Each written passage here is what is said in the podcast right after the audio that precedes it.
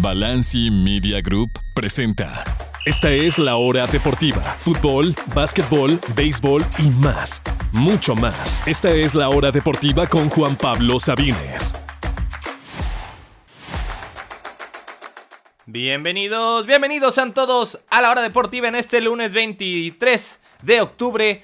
Hay tanto y tanto de qué hablar del fútbol mexicano, lo que pasó en el Azteca entre América y Santos, en el Cuauhtémoc entre Chivas y Puebla, en el Volcán entre Tigres y Cruz Azul, en CU entre Pumas y Monterrey, cómo queda la tabla de la Apertura 2023 con cuatro jornadas por disputar. Estaremos hablando de eso y mucho más aquí en la hora deportiva, el fútbol europeo, la Fórmula 1, grandes ligas, un poquito de todo si es que nos da tiempo en este programa de lunes aquí en la hora deportiva. Yo soy Juan Pablo Sabines y gracias a todos y a todas los que nos están escuchando, ya sea a través de Radio Chapultepec 560 AM en la Ciudad de México y sus alrededores, o bien a través de Exa 98.5 en Tuxtla Gutiérrez, Chiapas. Estamos también en Radio Chapultepec.mx y en exatuxtla.com. Así de fácil, exatuxtla.com. Ahí pueden escuchar toda la programación de estas emisoras gratis y en cualquier parte del mundo. Estamos también en su plataforma de podcast favorita. También síganos. Ahí subimos los programas completos. Por si no pueden llegar a escucharlos en vivo. También pueden buscarnos en Spotify, en Apple Podcast, en Google Podcast, en su plataforma de podcast favorita. Busquen también ahí la hora deportiva. Comencemos con el que fue probablemente el partido del torneo hasta ahora. Un concierto de errores, de golazos y que termina en un 4-3 a favor del América sobre Santos en el Azteca. El América al final no extrañó a Diego Valdés, que no lo va a tener por un mes, y por fin aparecieron esos jugadores que es lo que habíamos preguntado aquí por todo el semestre, cómo los va a utilizar Jardines y prácticamente no han jugado. El caso específico de Henry Martín, de Cabecita y en menor medida, pero también de Cendejas. Y un poco también de Quiñones, que había estado jugando, pero no había estado al nivel, por ejemplo, de Diego Valdés y no había sido lo que se esperaba, por lo menos no al, a como había llegado como mi platillo hace unos meses proveniente del Atlas. Precisamente ellos cuatro son los que anotan. Henry con un golazo, Cabecita con una jugada que se hace todita Quiñones. Quiñones de penal y Cendejas al final poniendo el 4-3 con un absoluto golazo. Diría que la defensa del América se vio vulnerable, pero hay que recordar que antes de este partido llegaba como la mejor del torneo y reciben tres goles, pero el primero se lo come Malagón por completo. Esa es todita y completa del portero de Malagón. El segundo es un error en la salida que termina también con mala fortuna porque Ramón Juárez desvía el balón y justamente pasa por encima de Malagón como un globito y, entra en la portería. Y el tercero es un absoluto golazo, así que no diría necesariamente que se vio débil la defensa del América y la buena para ellos es que pues les meten tres y ellos meten cuatro. Así ha sido este América que ya tiene 12 sin perder en liga y que aunque ya no es la mejor defensa del torneo, sí es la mejor ofensiva del torneo, pero por muchísimo. Estamos hablando de que este América llega a 30 goles a favor en 13 partidos y también a 30 puntos. El único equipo que está en tales números en ambas categorías. Increíble lo de este América. Mientras que del otro lado vuelve Acevedo, es la buena y la buena también es que lo hizo en forma. Cuatro goles recibidos para el que fue el portero más goleado de todo el torneo pasado. Pero bueno, ya en serio, de los cuatro goles, realmente podríamos decir que pudo haber hecho algo más en uno, realmente. Eh, tuvo un atajadón tras un tiro libre y lo preocupante es que vimos en el mismo partido a Malagón y Acevedo, que son precisamente los dos porteros que se, se, supone, se rumora que tienen que ser el futuro de la selección mexicana, que alguno de los dos es quien va a banquear a Ochoa y va a llegar como titular al Mundial ya en menos de tres años, pero recibieron siete goles entre los dos en el mismo partido. Me preocupa personalmente porque sí, lo ideal sería que alguien pudiera desbancar a Ochoa. Y si estas son nuestras mejores opciones, pues bueno, estamos todavía bastante lejos de ello. Eso sí, de parte de Santos hay que apreciar lo que están haciendo el torneo la dupla Bruneta y Preciado. Preciado que es el goleador del torneo, Bruneta que es el líder asistente.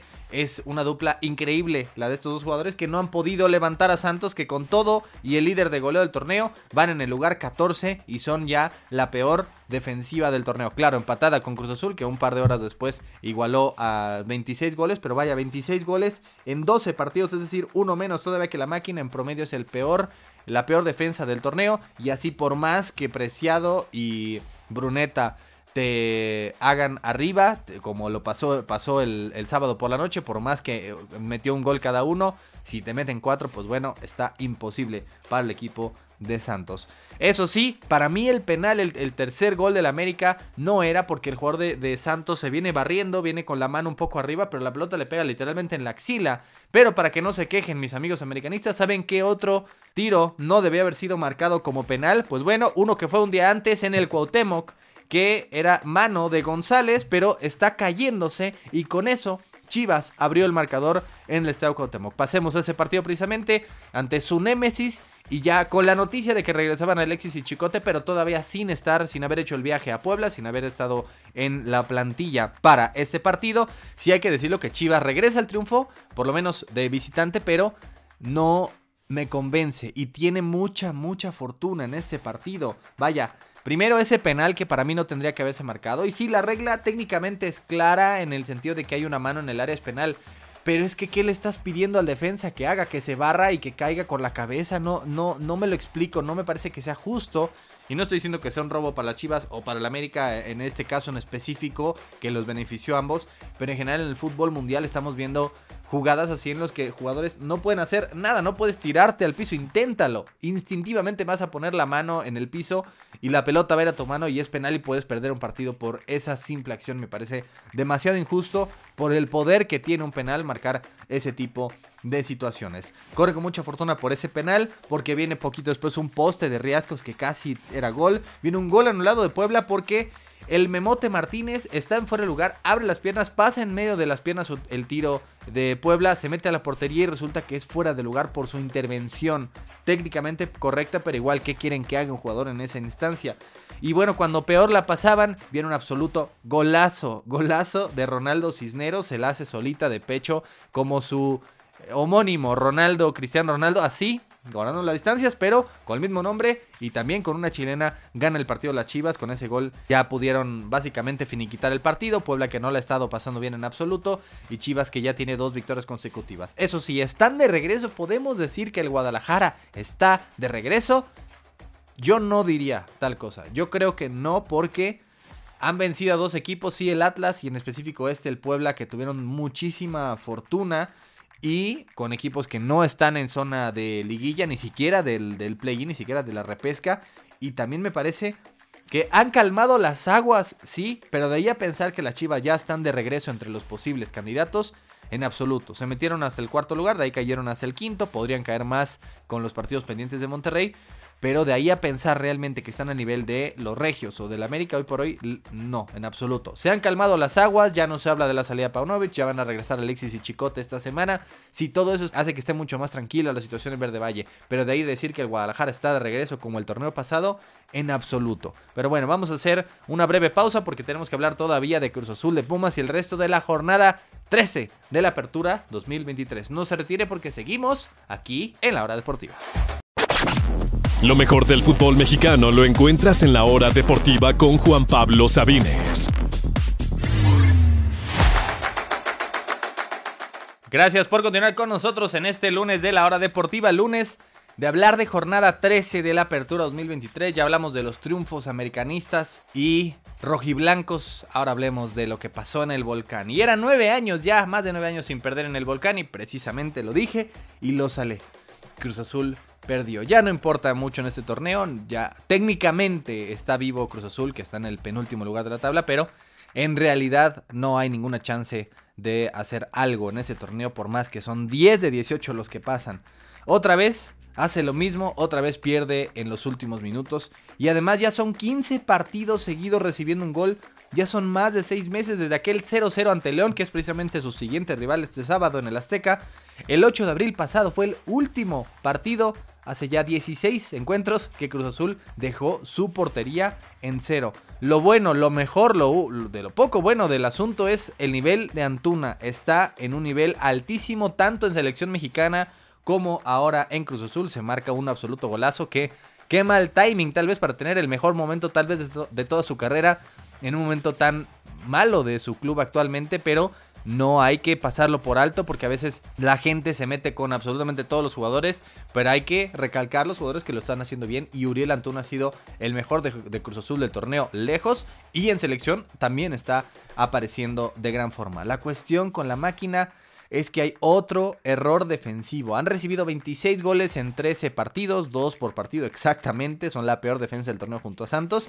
Pero esos 26 goles han incluido absolutos regalos, ya no digamos errores defensivos, regalos de los defensas o de porteros de Cruzul, de Huescas, de Castaño, de Gudiño, de Jurado, de Dita, de Escobar, un autogol de Cambindo, otro gol de Antepumas desvío de Escobar, el penal regalado ante Pumas de Guerrero y ahora este grosero, grosero error de Salcedo que recordó sus mejores días en Tigres, pero que terminó aprovechando Guiñac. Y también creo que se precipita un poco Gudiño, que no necesariamente es error suyo, pero que podría haber esperado en la portería y tal vez el ángulo se le hubiera cortado a Guiñac y otra historia hubiera sido. Al final Cruz Azul, que tenía control del partido, que había sido mejor en el primer tiempo, que estaba dominando en el segundo tiempo, termina otra vez más regalando un gol y así Vaya, cuando más de la mitad de los goles que recibes en el torneo y eres la peor defensa del torneo son absolutos regalos, es absolutamente imposible. Imposible. Podría regalar uno o dos, eso se entiende. Cinco ya es una cantidad muy alta. Unos 15 por torneo es una absoluta locura. Locura lo de, lo de la defensa de Cruz Azul que pensábamos por nombre tendría que ser una de las mejores del torneo, pero que ellos mismos entre los defensas, los porteros, están perjudicando a su propio equipo en ocasiones. Y después el empate no te sirve de nada y Joaquín Moreno decide echarse atrás. ¿Qué es lo que pasa? Se ve la falta de experiencia de Joaquín Moreno, que creo que tiene potencial y creo que lo ha demostrado en más de una ocasión cuando ha sido interino de Cruz Azul, pero aquí tal vez la falta de experiencia es lo que le termina pesando. Termina, vaya, ¿para qué metes a, Escobosa y a Gudueñas en tiempo de compensación? No han jugado prácticamente nada en todo el torneo y los metes por tres minutos, me parece hasta grosero con ellos, en cierto modo. Terminas cediendo toda la iniciativa a Tigres con un que no te sirve de absolutamente nada. Sí, un empate en el volcán técnicamente no sería malo, pero cuando tienes que ganar absolutamente todos los puntos que te faltan, ¿de qué te sirve jugarte a un empate en este tiempo, en este momento? Y bueno, se casa con la línea de 5, dejó a Tigres jugar, viene minuto 95, casi 96, una jugada en la que muchos dicen es que el árbitro estorbó. No, el árbitro está donde tiene que estar. Ahí quien lo estaba cubriendo, que si no recuerdo mal era Willerdita, pues simplemente no llegó a cubrir a, Carioca y termina anotando un absoluto golazo. Y creo que con eso gana Tigres con justicia, porque fue quien lo buscó más al final y fue quien sin dominar todo el partido juega mejor cuando mejor tendría que haber sido y aprovecha lo que le cede Cruz Azul. Y me gusta de estos Tigres, me encanta que se están renovando poco a poco. Siguen dependiendo bastante de Guiñac, por supuesto, pero me encanta ver a Marcelo Flores ahora con rastas, no necesariamente estoy de acuerdo, pero me encanta verlos en la cancha, a él, a Laines, a Ociel, a Córdoba, que sale lastimado al primer tiempo, pero me encanta ver a unos Tigres que están, sí, no es la mejor forma porque ninguno de ellos es canterano, todos los han comprado de otro equipo de México o repatriado desde Europa, pero por lo menos está, es un equipo que está ahora sí confiando en jóvenes mexicanos. Y eso por lo pronto es lo que me gusta y es el segundo lugar de la tabla con ya 25 puntos. Y por último, ¿qué pasó ayer en CU Pumas? La verdad es que a diferencia de Chivas, que decíamos es una victoria, pero hay que analizarla, no hay que simplemente, ah, ganaron, entonces son buenos, perdieron, son malos. Esto va mucho más allá, aquí estamos para analizarlo. Pumas jugó mejor de lo que el marcador dice, no necesariamente es que me llenaron el ojo, pero fueron ligeramente superiores, dominaron ligeramente a los Rayados de Monterrey, unos Rayados muy mermados. Y terminan perdiéndolo con el único tiro a puerta de Rayados de todo el partido, un golazo de Ponchito González que está de regreso, y con eso es suficiente para que Monterrey termine ganando. Pero el equipo del Tan Ortiz sufrió muchísimo entre el sol de la Ciudad de México, el clima que estaba caluroso, pese a que recientemente ha hecho frío acá en la Ciudad de México. Justamente ayer domingo hizo calor. La altura, por supuesto. Las bajas de Monterrey entre Tecatito y Canales y Berterame y Aguirre pues todo eso le termina pesando a este equipo y aún así sacan unos tres puntos muy valiosos, llegan a 20, tienen dos partidos todavía pendientes, es decir, si ganaran esos dos partidos llegarían a 26 y serían segundo lugar de la tabla. Ojo con Monterrey que nadie está hablando de ellos, pero tienen partidos pendientes, tienen jugadores lesionados, algunos los va a recuperar como Tecatito y en liguilla va a ser un equipo que nadie va a querer enfrentarse. Así es como termina esta jornada 13 del fútbol mexicano. Recordándoles que hay un par de partidos pendientes que se jugarán esta semana. Mañana León Atlas, el miércoles Monterrey Tijuana, también eh, Juárez contra San Luis y ya el viernes comienza la jornada 14. Solamente quedan cuatro partidos por lo general. La tabla al momento está viendo al América en el primer lugar con 30, Tigres con 25, San Luis que golea 4-0 en Necaxa vuelve, vuelve después de dos derrotas consecutivas, llega al tercer lugar, Pumas baja al cuarto, empatado en puntos con Chivas que es quinto y como decíamos Monterrey es sexto con 20, pero con dos partidos pendientes. Si ganara el de esta media semana, por ejemplo, subiría hasta la tercera posición el equipo de los Rayados. De ahí vienen Toluca, León, Tijuana y Juárez, que serían justamente los cuatro equipos del play-in en este momento. Juárez que está cayendo a pedazos, cuatro derrotas seguidas, pero aún así les es suficiente para mantenerse en el play-in. Y los eliminados al momento serían Atlas, Querétaro, Pachuca, Santos, Mazatlán, Puebla, Cruz Azul y Gracias a que existe el Necaxa, Cruz Azul no es último. Esos son los al momento eliminados con cuatro jornadas restantes de la apertura 2023. Pero bueno, vamos a hacer una pausa y continuaremos con mucho más aquí en la hora deportiva. No se retire. Continúa la acción en la hora deportiva con Juan Pablo Sabines. Gracias por continuar con nosotros aquí en este lunes de la hora deportiva. Escuchemos las palabras de Andrés Jardine después del triunfo americanista el sábado por la noche. Habla un poco de todo sobre los lesionados que regresan, sobre la dupla Henry, Cabecita, Masquiñones, sobre el triunfo, sobre Santos, un poco de todo del DT brasileño, del DT de las Águilas del América. Hay que aprender a, celebrar eh, eh, mismo partidos como estas, eh, por la victoria, por el esfuerzo. Para mí Santos tiene un buen equipo, debería tener más puntos do que, do que tiene hoy. Tiene una delantera que personalmente me encanta, todos los de frente son jugadores de, de, de primerísimo nivel, entonces torna un partido siempre con, mucha, con mucha ofensividad de las dos partes. Y los goles sí, errores puntuales que hay que siempre estar corrigiendo, es lo que estamos haciendo, mismo cuando no sofremos goles, como este partido de Chivas ahora, analizamos nuestros errores, trabajamos y es así, este es el fútbol. Entonces, pero me quedo con un sabor de mismo en un partido donde las circunstancias no fueron tan buenas de salir perdiendo minuto uno, dar la vuelta como demos, después sufrir un segundo gol y después sufrir un tercero.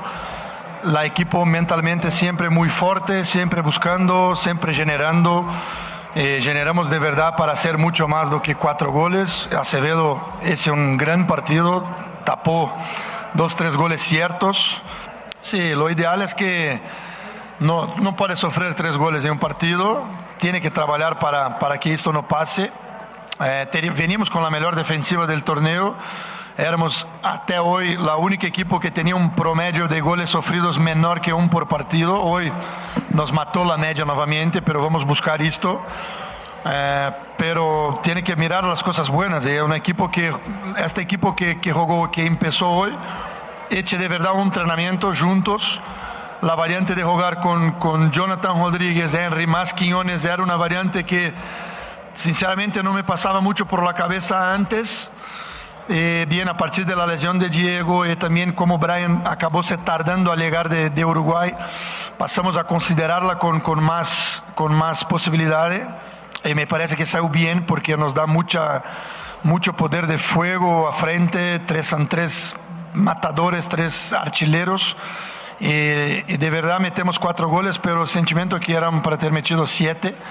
Eh, entonces me, quedo con, con, este sentimiento de que bien, por ahí podemos ir eh, con correcciones defensivas, pero dale un, nos, nos vi muy fuertes ofensivamente.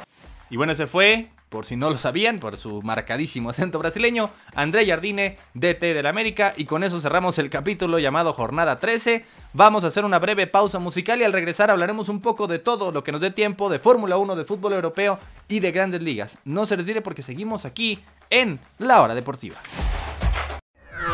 La emoción de la Fórmula 1 en la Hora Deportiva.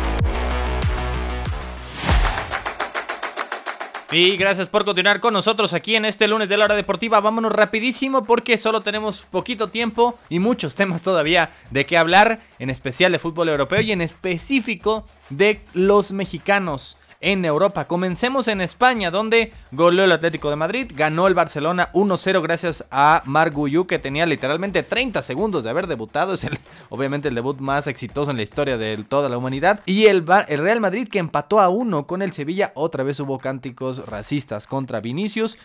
¿Eso qué significa? Que el Real Madrid y el Girona son los líderes de la Liga Española. El Girona que iba perdiéndolo 0-2 frente a la Almería, precisamente del mexicano César Montes pero que en 6 minutos le dio la vuelta al partido 3 a 2 y terminó de hecho 5 a 2 y todos los goles los recibieron con el cachorro Montes en la cancha. El Almería es último lugar y todavía no ha ganado, es el único equipo español que no ha ganado en el campeonato. Terrible inicio para el equipo de César Montes que por lo menos tiene la titularidad, aún si le meten 5 goles a su equipo. Otra buena es que volvió Julián Araujo, no lo hizo como titular, pero entró en la segunda parte en el partido de Las Palmas, aunque cayeron frente al Rayo Vallecano, por lo menos pudimos ver de regreso al otro mexicano de selección este fin de semana en la Liga Española. Como decíamos, Real Madrid y Girona líderes, un puntito por encima del Barcelona. Vamos, vamos a Italia, donde tampoco le fue muy bien a los mexicanos. Johan Vázquez jugó también los 90 minutos, pero en la derrota del Genoa 2 a 0 en casa del Atalanta.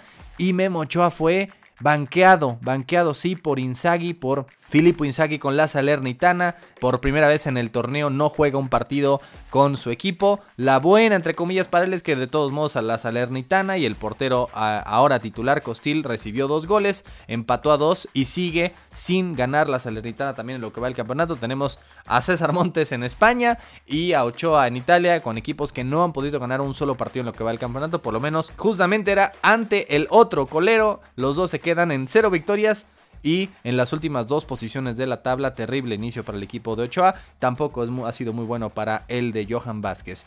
Vamos rapidísimo a Holanda porque Ahí sí hay buenas noticias, por lo menos. Chucky Lozano jugó de inicio en la victoria del 3 a 1 del PSV. No pudo anotar ni asistir, pero por lo menos el PSV gana y se mantiene como líder el equipo de Indoven. Mientras que el Feyenoord de Chaquito Jiménez sigue ganando, sigue goleando y Chaquito sigue anotando.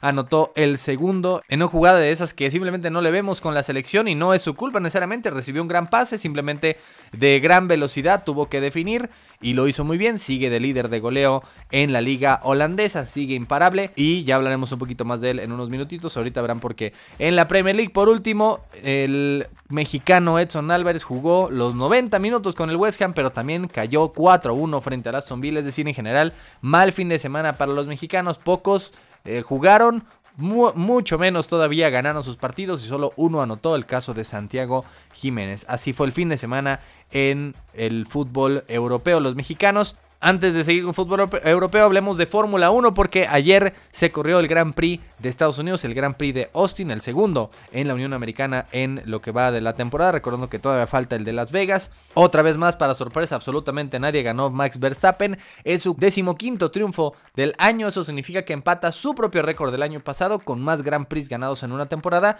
y todavía le faltan cuatro, es decir, va a destrozar ese récord y nadie nunca lo va a poder destruir. La buena, entre comillas, para los mexicanos. Es que Checo Pérez se mantiene, digamos, fue un fin de semana bueno en general, sobre todo en comparación a lo que había habido en, los fines de semana en los Grand Prix anteriores, y sobre todo que había quedado en sexto lugar, pero tras las descalificaciones de tanto Lewis Hamilton como Carlos Sainz, subió hasta el cuarto puesto y eso le beneficia no solamente teniendo puntos en esto, sino que le quitaron definitivamente los que tenía Hamilton, le bajaron a 7 y con ello ya son 30 9 puntos los que tiene de ventaja el mexicano Checo Pérez sobre el británico Lewis Hamilton. Faltan 4 Grand Prix, es una ventaja casi imposible de remontar, lo que significa que casi seguro y por primera vez en la historia tendremos un mexicano como subcampeón de la Fórmula 1 y precisamente el siguiente fin de semana es aquí en la Ciudad de México el próximo Grand Prix. Esperemos ver, por supuesto, ver seguir creciendo a Checo Pérez y ya asegurar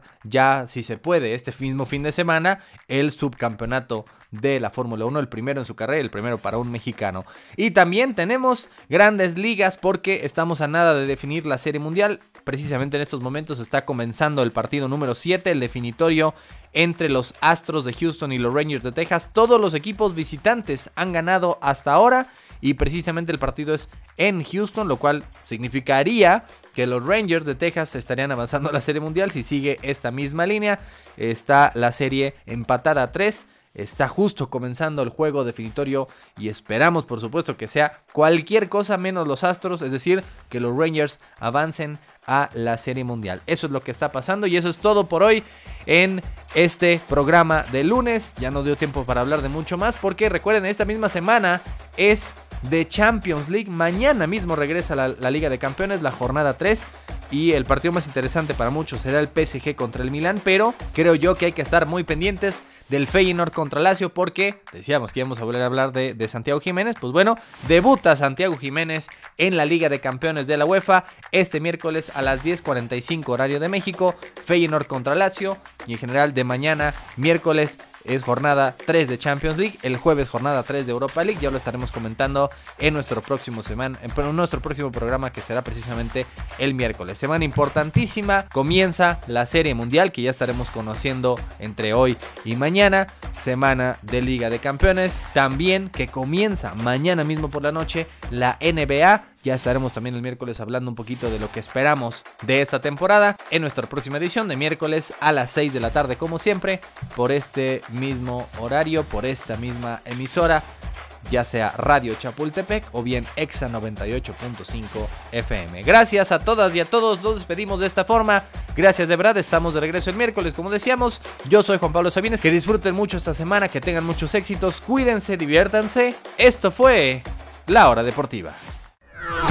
Toda la información del deporte nacional e internacional la escuchaste aquí en La Hora Deportiva con Juan Pablo Sabines.